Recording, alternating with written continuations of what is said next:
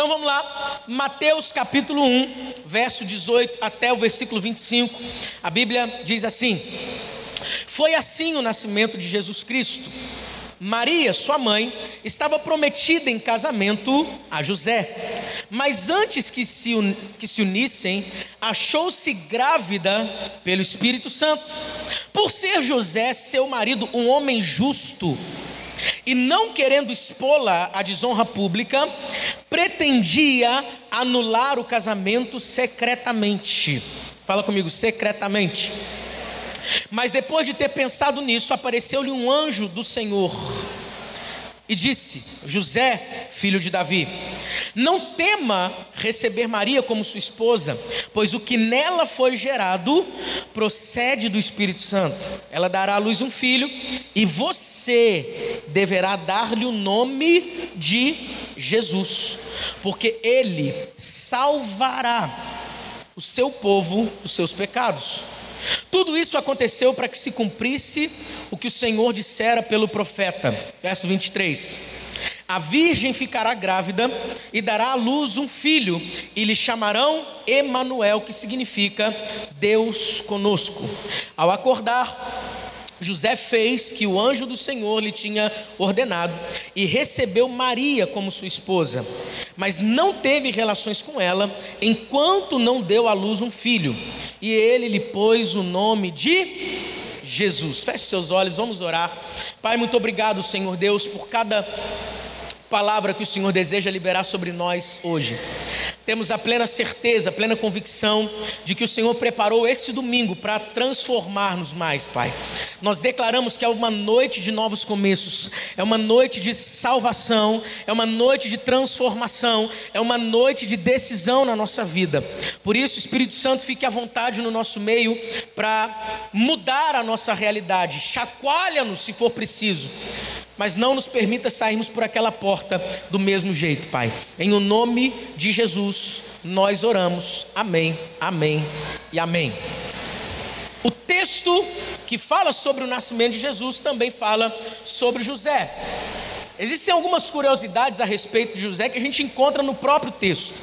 No próprio versículo de número 20, vai mostrar que José era de uma linhagem real. Ele era da tribo de Judá e, em particular, um descendente direto do rei Davi. O texto vai dizer que José era filho de Davi. Não é que o nome do pai dele era Davi, mas afinal de contas, Davi havia nascido já há muitos anos anteriores, o rei Davi. Quando a Bíblia vai dizer assim, filho de Davi, é porque ela está querendo dizer que veio da mesma linhagem, segue a mesma linhagem lá de trás do rei Davi. Ou seja, ou seja, José poderia dizer que, pelo menos em algum grau, ele tinha direito legal ao trono. Né? Consequentemente, todos os seus descendentes teriam esse mesmo status. Mas apesar dessa linhagem, as Escrituras nos contam que José só era um simples carpinteiro. Fala comigo, um carpinteiro. Ou um artesão por profissão. Alguns estudiosos vão afirmar que o carpinteiro que a Bíblia nomeia não é o mesmo carpinteiro que a gente tem hoje. É isso, nosso teólogo, Léo? Está se referindo mais a alguém que é, trabalhava na, na parte de construção civil, né? Quando alguém falava, olha, o carpinteiro, opa, constrói casas e por aí vai. A ideia de um construtor. Então José, ele tinha essa profissão, tinha essa profissão.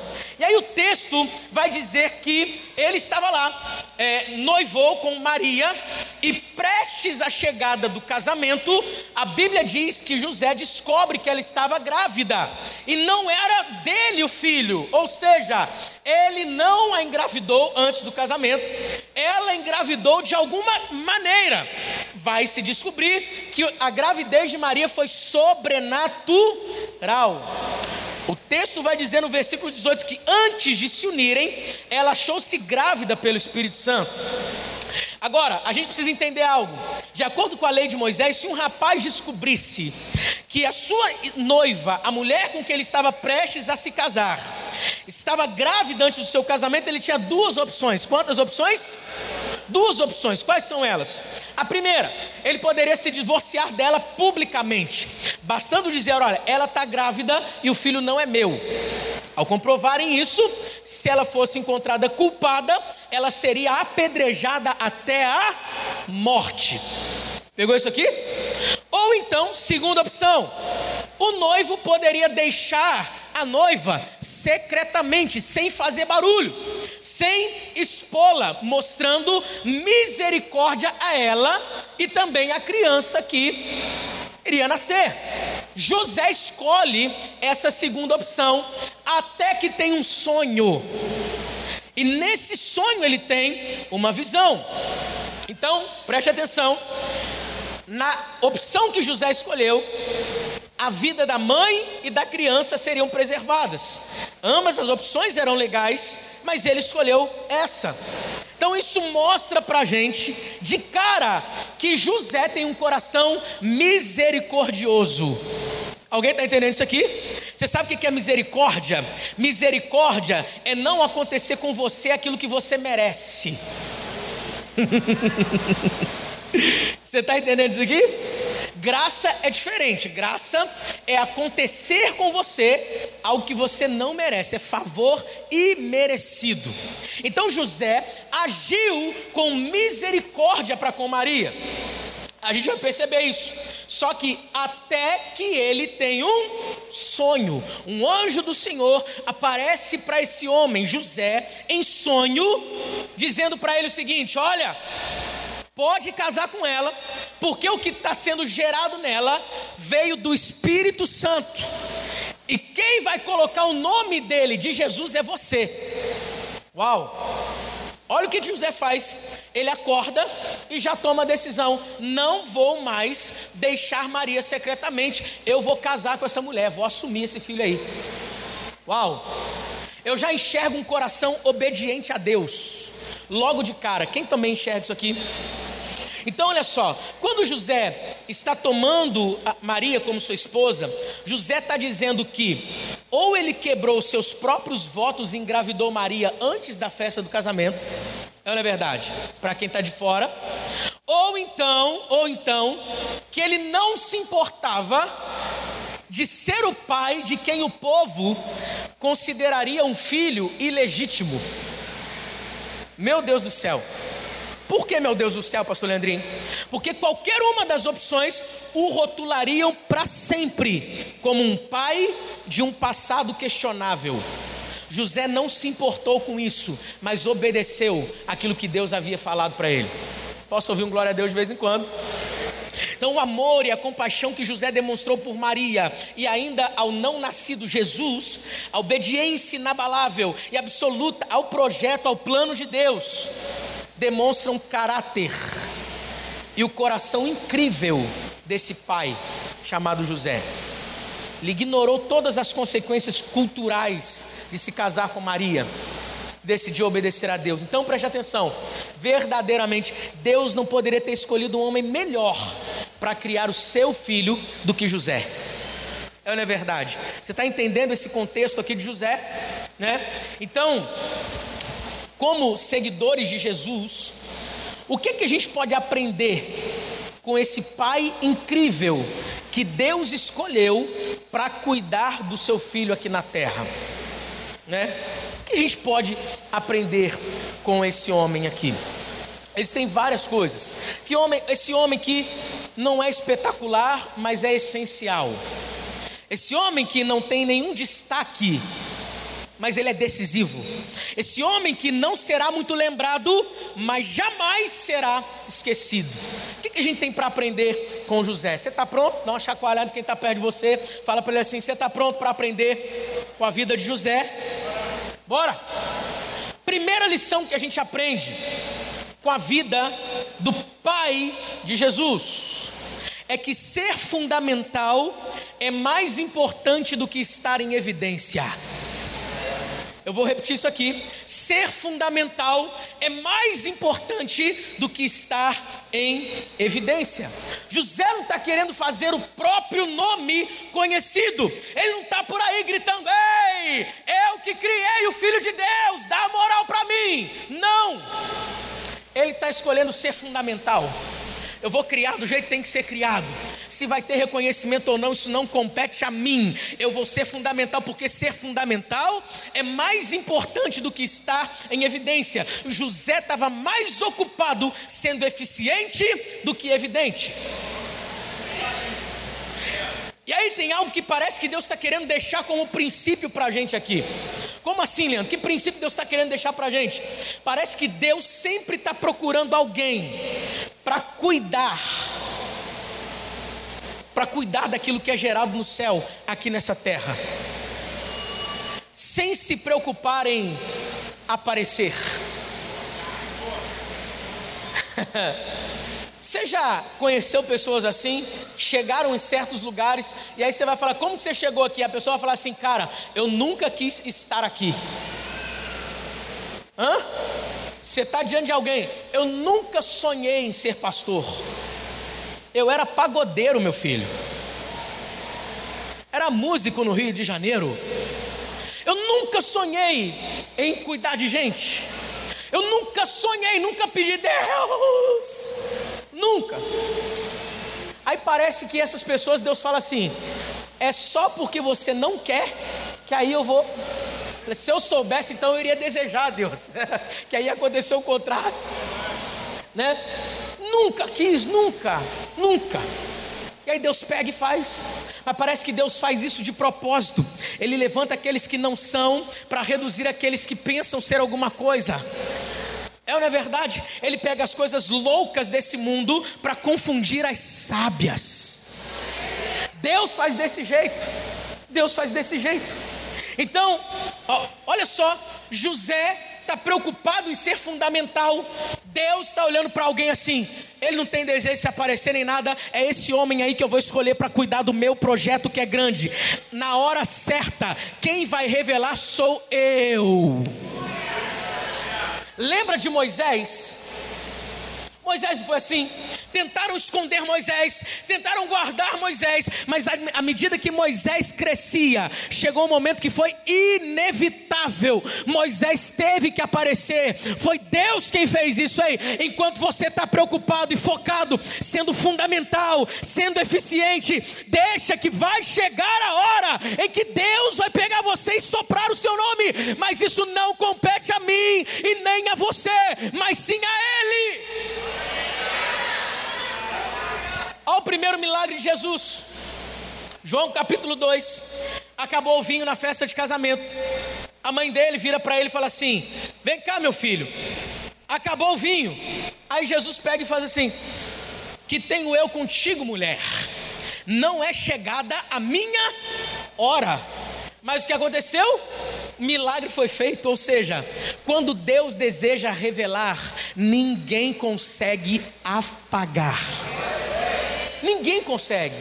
Ninguém consegue. Então, quando Deus encontrar alguém para proteger, para zelar, para cuidar, Deus se manifesta revelando. Aí Jesus, em outro momento, volta para sua cidade natal para pregar o Evangelho. Olha o que acontece, gente. A gente está olhando para a vida de José, lembre-se disso. Ele volta, aí Marcos capítulo 6, versículo 3 vai dizer assim: Não é este o carpinteiro? Coloca aí para a gente. Não é este o carpinteiro, filho de Maria, irmão de Tiago, José, Judas e Simão? Não estão aqui conosco as suas irmãs? E ficavam escandalizados por causa disso. Olha só, não é este o carpinteiro? Cadê José, gente? Está falando de Jesus está falando de Maria, falando do irmão, do outro irmão, do outro irmão, do outro irmão, das irmãs, mas não fala do pai dele? Ele não estava preocupado em aparecer, ele está preocupado em ser eficiente. Mas, pastor, não apareceu, não? Eu posso dizer que apareceu, mas de outra forma. Como assim apareceu de outra forma? Quando logo no início apontam para Jesus e falam assim: não é este o carpinteiro. Quem era carpinteiro? José, que ensinou a profissão para Jesus. Aprenda uma coisa aqui: mais importante do que deixar algo para alguém é deixar algo em alguém.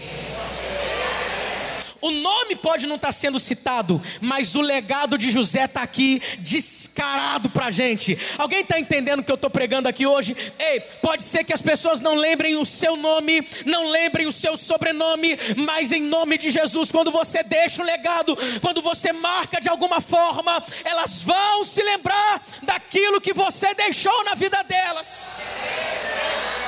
De certa forma, você estará ali. Tem alguém entendendo isso aqui? Então, preste atenção. Celebre o fato de que muita gente não vai nem te conhecer, não vai nem saber seu nome, mas vai conhecer aquilo que você deixou na vida de alguém. Isso é muito mais importante do que alguém fala, sair falando o seu nome. Tem alguém aqui comigo? Tem alguém comigo? Então, legado é a melhor coisa que você pode deixar na vida de alguém ser eficiente é mais importante do que ser evidente. Era esse espírito que estava sobre João Batista. Quando chegou Jesus, ó, tá vendo ele aí, ó, que ele cresça e eu diminua. Que ele cresça e eu diminua. Nós não estamos preocupados em fazer o nome de uma placa de igreja ser conhecida em Duque de Caxias, na Baixada Fluminense, no Rio de Janeiro. Nós queremos fazer é o Jesus que nós servimos conhecido. Gente não quer deixar o nome de um pastor famoso, a gente não quer deixar o nome de um líder famoso por aí, não. A gente quer apontar o tempo inteiro para Jesus. Nós cantamos sobre Jesus, nós pregamos sobre Jesus. No final desse encontro, você vai receber um convite que vai levar você até Jesus. A Ele toda honra, toda glória, todo louvor, todo domínio. Ele é o centro, Ele é o tudo que nós precisamos. Jesus.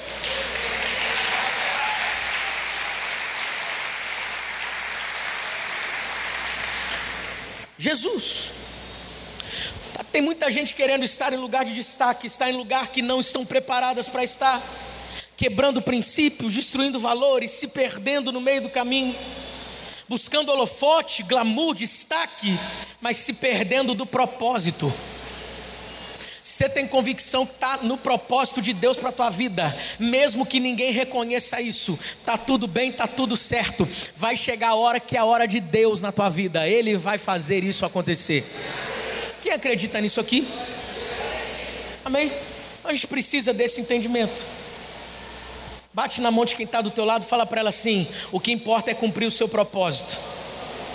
Fala para ela assim: ser, ser eficiente é mais importante do que ser evidente. Ok? Agora, para para pensar em algo aqui. A única, qual era a única certeza que José tinha? Ele não tinha certeza de que seria lembrado, ele não tinha certeza de tantas coisas, de como as pessoas iriam é, reagir a tudo aquilo que aconteceu com ele, mas ele tinha uma certeza de que ele estava cuidando de algo que não era dele. Pegou isso aqui? Ele tinha uma certeza, ele sabia, mais do que ninguém: o filho que está sendo gerado em Maria, não fui eu que fiz. Né? Eu vou criar, ok, vou chamar de meu filho, mas eu tenho uma certeza, eu estou cuidando de algo que não é meu. É aí onde eu aprendo a segunda lição que faz com que a gente viva o plano e o propósito de Deus nessa terra. Isso muda a nossa realidade de vida. Qual é essa segunda lição, pastor Leandrinho? Esteja preparado para proteger e cuidar daquilo que não é seu. Como assim, Leandro? Como assim? Como assim? Preste atenção. Deus vai te dar tanta coisa, mas muitas dessas coisas nunca serão suas, sempre serão dele. Deus pode te abençoar, Deus pode te dar algo.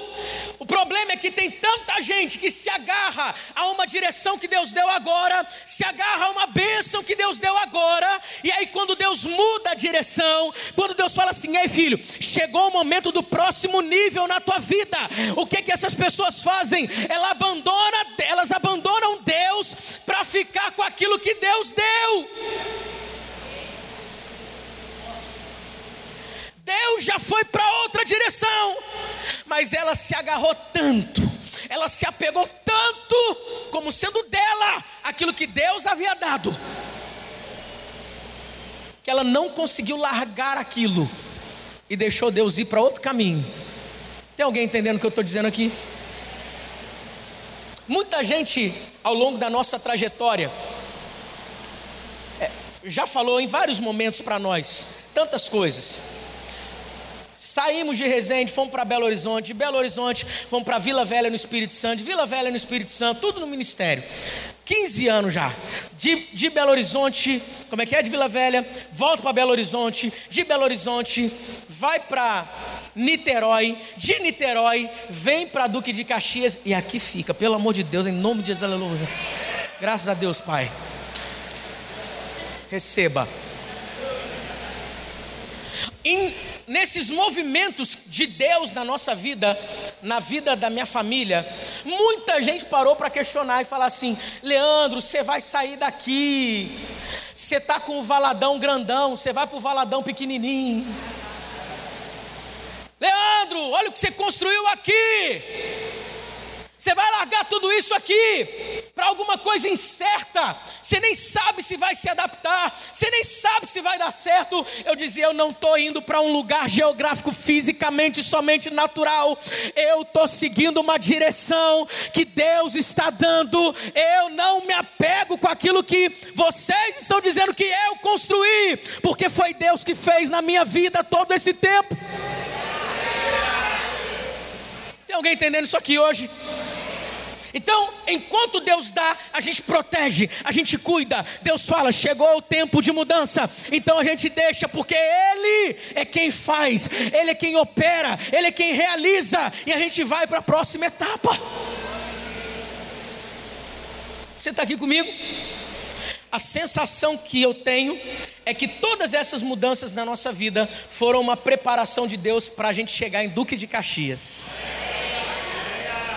Aleluia. Tem cheio de gente orando, não sai daqui nunca mais.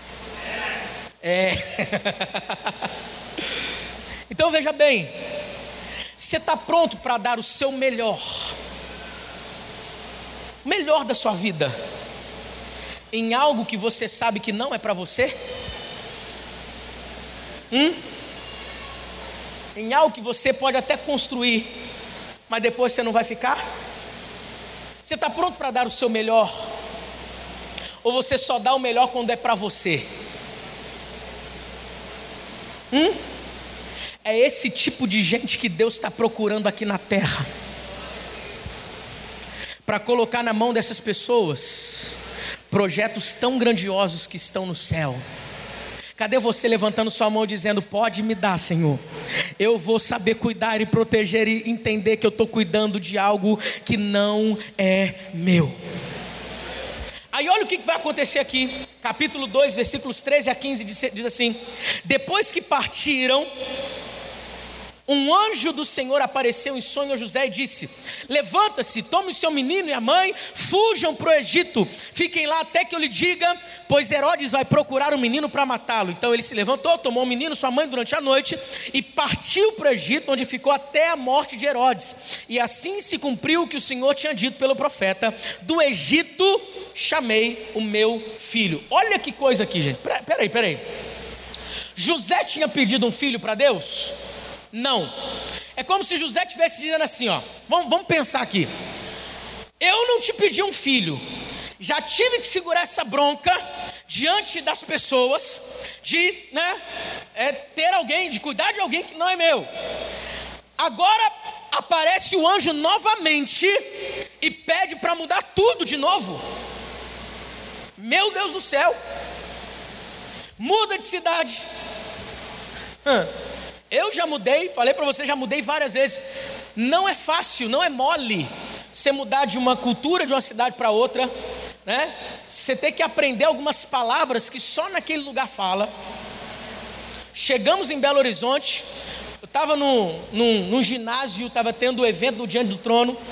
Uma amiga do seminário fala assim: arreda o isopor. Eu, eu assim, hã? Ela, arreda o isopor. Tinha acabado de chegar em Belo Horizonte. Eu, o quê?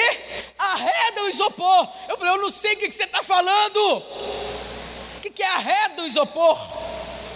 Arreda o isopor é isso aqui, ó. Ela pegou o isopor e chegou para lá. O isopor, eu falei, ah, isso aí para mim lá no Rio de Janeiro é. Chega o isopor para lá. Chega em Duque de Caxias. Vamos comer um negócio ali.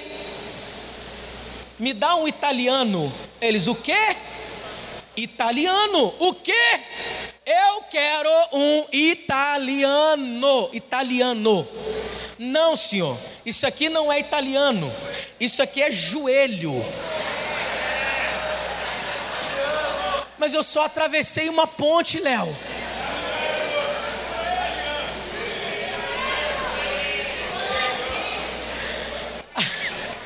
em Belo Horizonte era enroladinho. Quando eu chego em Niterói, eu falo, dá um enroladinho. Não, é italiano.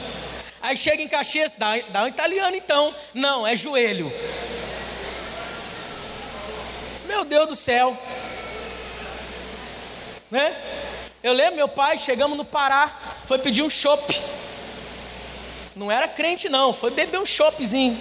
O cara veio com um geladinho assim, ó. Ah, não é geladinho aqui, é sacolé. Tá vendo? É difícil mudar, gente. É difícil. Muda de cidade, muda de cultura. Era carpinteiro? Fecha as portas da carpintaria nessa cidade. Aprende outro jeito de falar das coisas. Arruma um emprego no novo local para sustentar a família. E fica ali até quando? Até a última ordem. Fica aí. Né? Imagina José pensando: que Deus é esse que me manda fugir? Porque um homem está ameaçando o filho que é dele, nem meu é. Pelo filho de Deus eu arrisquei a minha vida. Agora estão ameaçando o filho dele e ele me manda fugir. Um anjo me manda bagunçar a minha programação da minha vida inteira, porque estão querendo destruir um projeto que é de Deus. Hum? É isso que muitos de nós pensaríamos se nós estivéssemos lá. Deus, já tive todo o trabalho de aceitar o seu projeto. Agora o Senhor que deu um jeito, eu não vou sair daqui não. Né? Mas Deus manda e José obedece. É isso que muitos de nós pensamos quando Deus simplesmente permite que a nossa programação de vida mude completamente sem a gente entender nada. Nada. A gente precisa aprender uma lição aqui, porque a Bíblia diz que José não ficou questionando a Deus, ele simplesmente obedeceu. Eu aprendo o princípio da obediência absurda com José. Deus falou, eu creio, obedeço e ponto final. Mas bagunçou a vida toda. Mas se foi Deus que falou, vale a pena viver toda essa bagunça porque Ele vai dar um jeito, Ele está fazendo, Ele está entrando aqui, Ele está realizando tudo isso.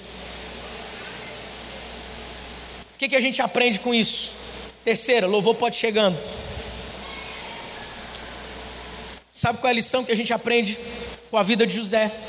É que Deus não bagunça a tua programação, Ele só te coloca na dele. Eu vou repetir: Deus não está bagunçando a sua programação, Ele só está te colocando na programação dEle. Quem aqui pode levantar as mãos e dizer assim: Deus, pode bagunçar à vontade a minha programação, desde que o Senhor me coloque na sua programação, pode fazer da minha agenda o que o Senhor quiser. Eu não quero que a minha agenda atrapalhe os seus planos, eu não quero me perder nas minhas agendas, eu quero viver a agenda do céu aqui nessa terra. Amém. Aí eu imagino Deus olhando para José dizendo assim: Eu não estou mudando a sua agenda, eu só estou colocando você na minha agenda. Pega isso aqui, aprende isso aqui. Quando Deus, ó, Jesus é um projeto de Deus, sim ou não? Grande ou pequeno? Grande, grande. Quando Deus for gerar algo grande na sua vida, muitas mudanças vão acontecer. Hum? Então não se assuste com mudanças repentinas, é porque tem algo muito grande nascendo. A gente estava ali em Niterói, as meninas estudando numa escola maravilhosa, a gente morando na nossa casa, a nossa vida, as coisas na igreja e tal, e vamos embora, e vamos embora, e vamos embora, e vamos embora, e de repente, pum, Caxias. Nasce um menino e nasce uma igreja, juntinhos. Falei, Senhor, que doideira que é essa? Porque um curto espaço de tempo antes disso, a gente foi parar em Cabo Frio, pastoreando a igreja de Cabo Frio por quase dois meses. Senhor, que bagunça na agenda é essa? Deus sopra no meu ouvido assim: Eu estou gerando coisas grandes através de você. Você está achando que perdeu o controle? Não. Se você está andando em obediência a Deus, não tem nada fora de controle. Pode estar tá fora do seu, mas dos céus. Deus continua sentado no seu alto e sublime trono. Ele continua tendo controle da sua vida na palma de suas mãos. Ele continua sabendo o que é melhor para você. Ele continua tendo a melhor agenda para a tua vida. Ele continua tendo a melhor programação para os seus dias. Tem alguém que acredita nisso aqui nessa noite? pelo amor de Deus, faz alguma coisa. Mudança repentina de Deus para acontecer nos próximos dias na sua vida. Quem recebe isso, levanta a tua mão que eu vou profetizar aqui. Tem mudança repentina de Deus para acontecer. Não se espante com essas mudanças, porque se tua vida está nas mãos de Deus, Ele está fazendo tudo como Ele exatamente planejou. Ele tem o controle dos dias nas suas mãos. Ele tem o controle da sua vida, da tua história. Você pensa que está entrando numa fase de escassez, Ele está preparando o melhor para você. Você pensa que está entrando numa fase de tanta mudança horrível e terrível, parece que tudo está bagunçado, parece que tudo foi ao chão. Eu olho para minha vida e parece que nada está ajeitado, ajustado. É porque Ele está jogando luz para mostrar para você que tem projeto grande chegando para você aí, meu irmão.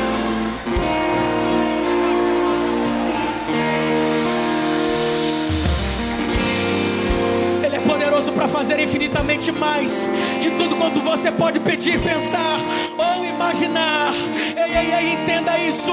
O que Deus está gerando dentro de você não é seu. Ele vai usar você porque Ele encontrou alguém que está disposto, disposta a cuidar daquilo que é dele. Mas sabe que não é para si, sabe que é para avançar, sabe que é para entregar, sabe que é para ficar muito maior do que você mesmo. Cadê você em pé nessa hora, meu filho, já adorando a Jesus aqui nesse lugar? Uma das coisas mais importantes que Jó disse, Leandro, não é José, não, não, Jó. Olha o que, que Jó disse. Olha o que, que Jó disse. 42, versículo 2. Jó diz assim: Eu imagino Jó, depois de tudo que passou, já no final do livro, ele suspirando e dizendo assim: Ah, eu sei que tudo podes, e que nenhum dos teus planos podem ser frustrados. Escute, ele não disse que nenhum dos nossos planos não poderiam ser frustrados, ele está dizendo que nenhum dos planos de Deus podem ser frustrados. Nenhum dos planos de Deus Ei, preste atenção. A agenda de Deus nunca será cancelada na tua vida. Os projetos de Deus nunca serão desfeitos. O que Ele planejou, Ele deseja realizar sim. Os planos de Deus nunca serão frustrados na sua vida. Por isso, Deus muitas vezes Ele destrói os seus planos para trazer você para os planos dele. Muitas vezes Deus destrói os seus planos para que os seus planos não te destruam. Muitas vezes Ele bagunça a sua agenda para que a sua agenda não bagunce a sua vida. Ele faz aquilo que Ele quer quando Ele quer, porque Ele é o Todo-Poderoso. Ele é aquele que era, aquele que é, aquele que há de vir. Ele é aquele que tem o controle. Mais uma vez eu declaro sua vida na palma de suas mãos. Se tem alguém que acredita nisso aqui!